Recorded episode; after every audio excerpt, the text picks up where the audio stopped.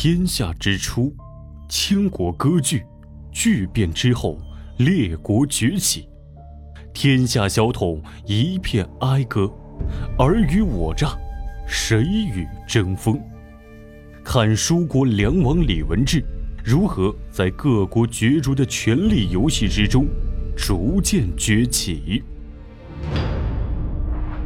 亲爱的听众朋友，欢迎您收听由喜马拉雅 FM 出品的《天下帝国》，作者少叶，演播成风。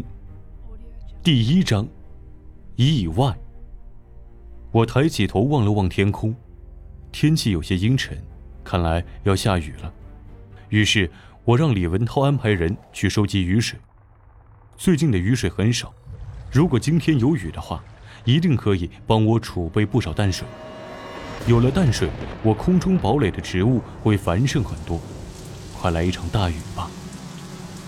今夜的雨有点大，大到意想不到。半夜，我被李文涛叫醒。原来我临近有一架空中堡垒出了问题，已经坠毁了。但李文涛在坠毁地点发现了两名幸存的孩童，一男一女。我让李文涛给他们准备了一间房间。他们进入房间后，李文涛安排了两个士兵进行看管。我的空中堡垒上房间倒是很多，只不过大部分的房间空荡无人。日常食物栽培处理和用水，均由部将李文涛来管理。次日，我到了男孩的房间，没有我给的命令，男孩门口的两个士兵是不会让他走出房间的。我进入房间，看着男孩正躺在床上睡觉。我把他叫醒，问他父母叫什么名字。得到他的名字后，我通过李文涛与外界联系后，找到了他父母的尸首。我还记得我小的时候，那时的空中堡垒很是简单，空中堡垒上的食物都需要从陆地上获取，在空中堡垒上利用雨水进行食物栽培这件事，要是在当时说出来，当时的人们必将认为是天方夜谭。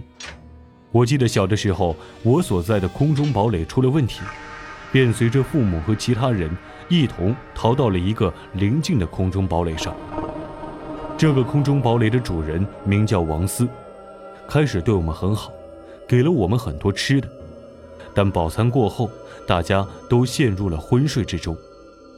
等我醒来，才发现，我们被关在空中堡垒的一个牢房之中，牢房有一个洞口。有人试图钻入洞中逃离，但他钻了进去，就不知道滑到了哪里。只听到远处传来可怕的呼救声。后来，堡垒的主人王斯来到牢房。王斯对我们说：“空中堡垒上没有食物了，你们每天要贡献三个人。我会用这三个人制作你们和我的食物，否则我和你们就只能饿死。选择权在你们手中。”选择好合适的人选后，就将他投入洞中。此时有人说：“为何不去陆地买食物？你为何要关我们？我们有钱，你将我们送回地面，我们给你钱。”但王思并没有理会此人。第一天，大家都很害怕，大家在饥饿与恐惧之中度过了一晚。到了第二天，有一个名叫陈德的人提议说。让我们把衣服撕开做成绳子，之后将绳子的一头绑在他的腰上，绳子的另一头众人拉着，然后他顺着洞下去，看看里面具体情况。陈德蹑手蹑脚地钻了进去，绳子的一头大家慢慢的一段一段的松开。过了一会儿，洞里传来了陈德的声音。陈德说：“不要松了，到底了。”之后。陈德让我们把他拉上去。上来后，陈德给我们讲了一下里面的情况。陈德说，洞的最里面是一对锋利的旋转刀片，每片都有不同的角度，人根本无法穿过。到了第四天晚上，王思来到牢房。王思说：“这样下去也不是办法，大家都会被饿死。不如这样。”随后，他给我们扔了两包药，然后说。这两包药，一包是致命的毒药，一包是使人昏迷的迷药。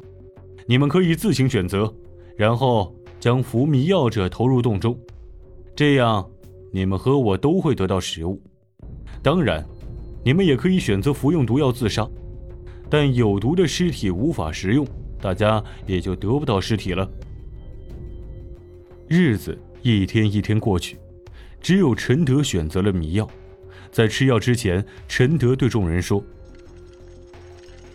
我服用药后，再将我拖入洞中，看看这个王司会不会给大家食物。”但次日，王司只给他们拿一些食物，但这些食物都是面食，并无肉食。于是牢中的众人都认为王司是个骗子。大概过了四天，就只剩下我和另一个小女孩。小女孩名叫灵敏。昨天我父母和另外两个成年人也一同服用毒药自杀了。又过了两天，王思才过来打开了牢门，看着奄奄一息的我和灵敏，王思给了我们一些食物，之后让我们帮他打扫空中堡垒的房间。无意间，我来到了其中的一间房内。这里有七名女子，年龄在十八到二十三岁左右，他们赤裸着身体，手脚被锁链锁住。在与他们交谈中，一名叫赵灵儿的女孩说：“王思并不是堡垒的主人，他和一批人来到这里，杀死了原堡垒主人和其他人员，还把堡垒中的女孩囚禁到这里充当玩物。后来，他和他的同伙产生了内讧。”最终只剩下他一人存活。堡垒中有的是食物，他设计杀死所有人，是怕其他人控制空中堡垒。说着，王思走了进来，一脚将我踹飞。此时我感觉什么东西掉了，但还没来得及找，王思就把赵灵儿狠狠地打了一巴掌，将其锁链解开，扔到床上，开始释放他的兽欲。次日。王思让我们把尸体搬到堡垒上面，我和林敏费力地搬运着。之后，王思将尸体扔下了空中堡垒。此时，有巡逻的空中堡垒经过，巡逻的空中堡垒慢慢接近我们的空中堡垒。然后，巡逻的空中堡垒中有一人喊话，让王思停下空中堡垒，接受检查。王思答应后，假装要去停空中堡垒。实际上要回堡垒的房间里，将我、灵敏还有其他七个女子捆住手脚，并用布条封住嘴巴，锁入暗格中。前来检查的人身着褐色制服，是处于军队体系中最为高级的鹤山军。如此厉害的鹤山军，怎么会做如此低端的检查工作？王思看到他们，一时也有些发慌，但好在检查中并未发现异常。最后只差检查下刚刚囚禁女子的房间。待这间房间检查结束后，鹤山君的一切检查也就结束了。但当他们即将走出房间时，统帅求和发现什么反光的东西照了一下他的眼睛，他之后叫住了准备离开的鹤山君。随后，求和走到桌前，从桌子下面找到一块玉佩。看到玉佩，求和马上命令控制王司，开始更严密的搜捕。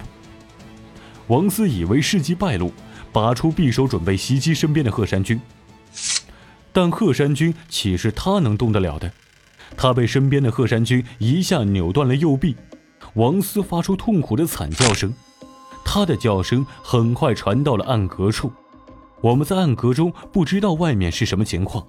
不知道此时是应该求救还是躲避，但赵灵儿却拼尽全力用头敲打暗格中的墙壁。贺山君听到动静，过去撬开了墙壁，打开了暗格，把我们从暗格中救出，并给几位女子披上了外套。亲爱的听众朋友，您正在收听的是由喜马拉雅 FM 出品的《天下帝国》，作者少叶。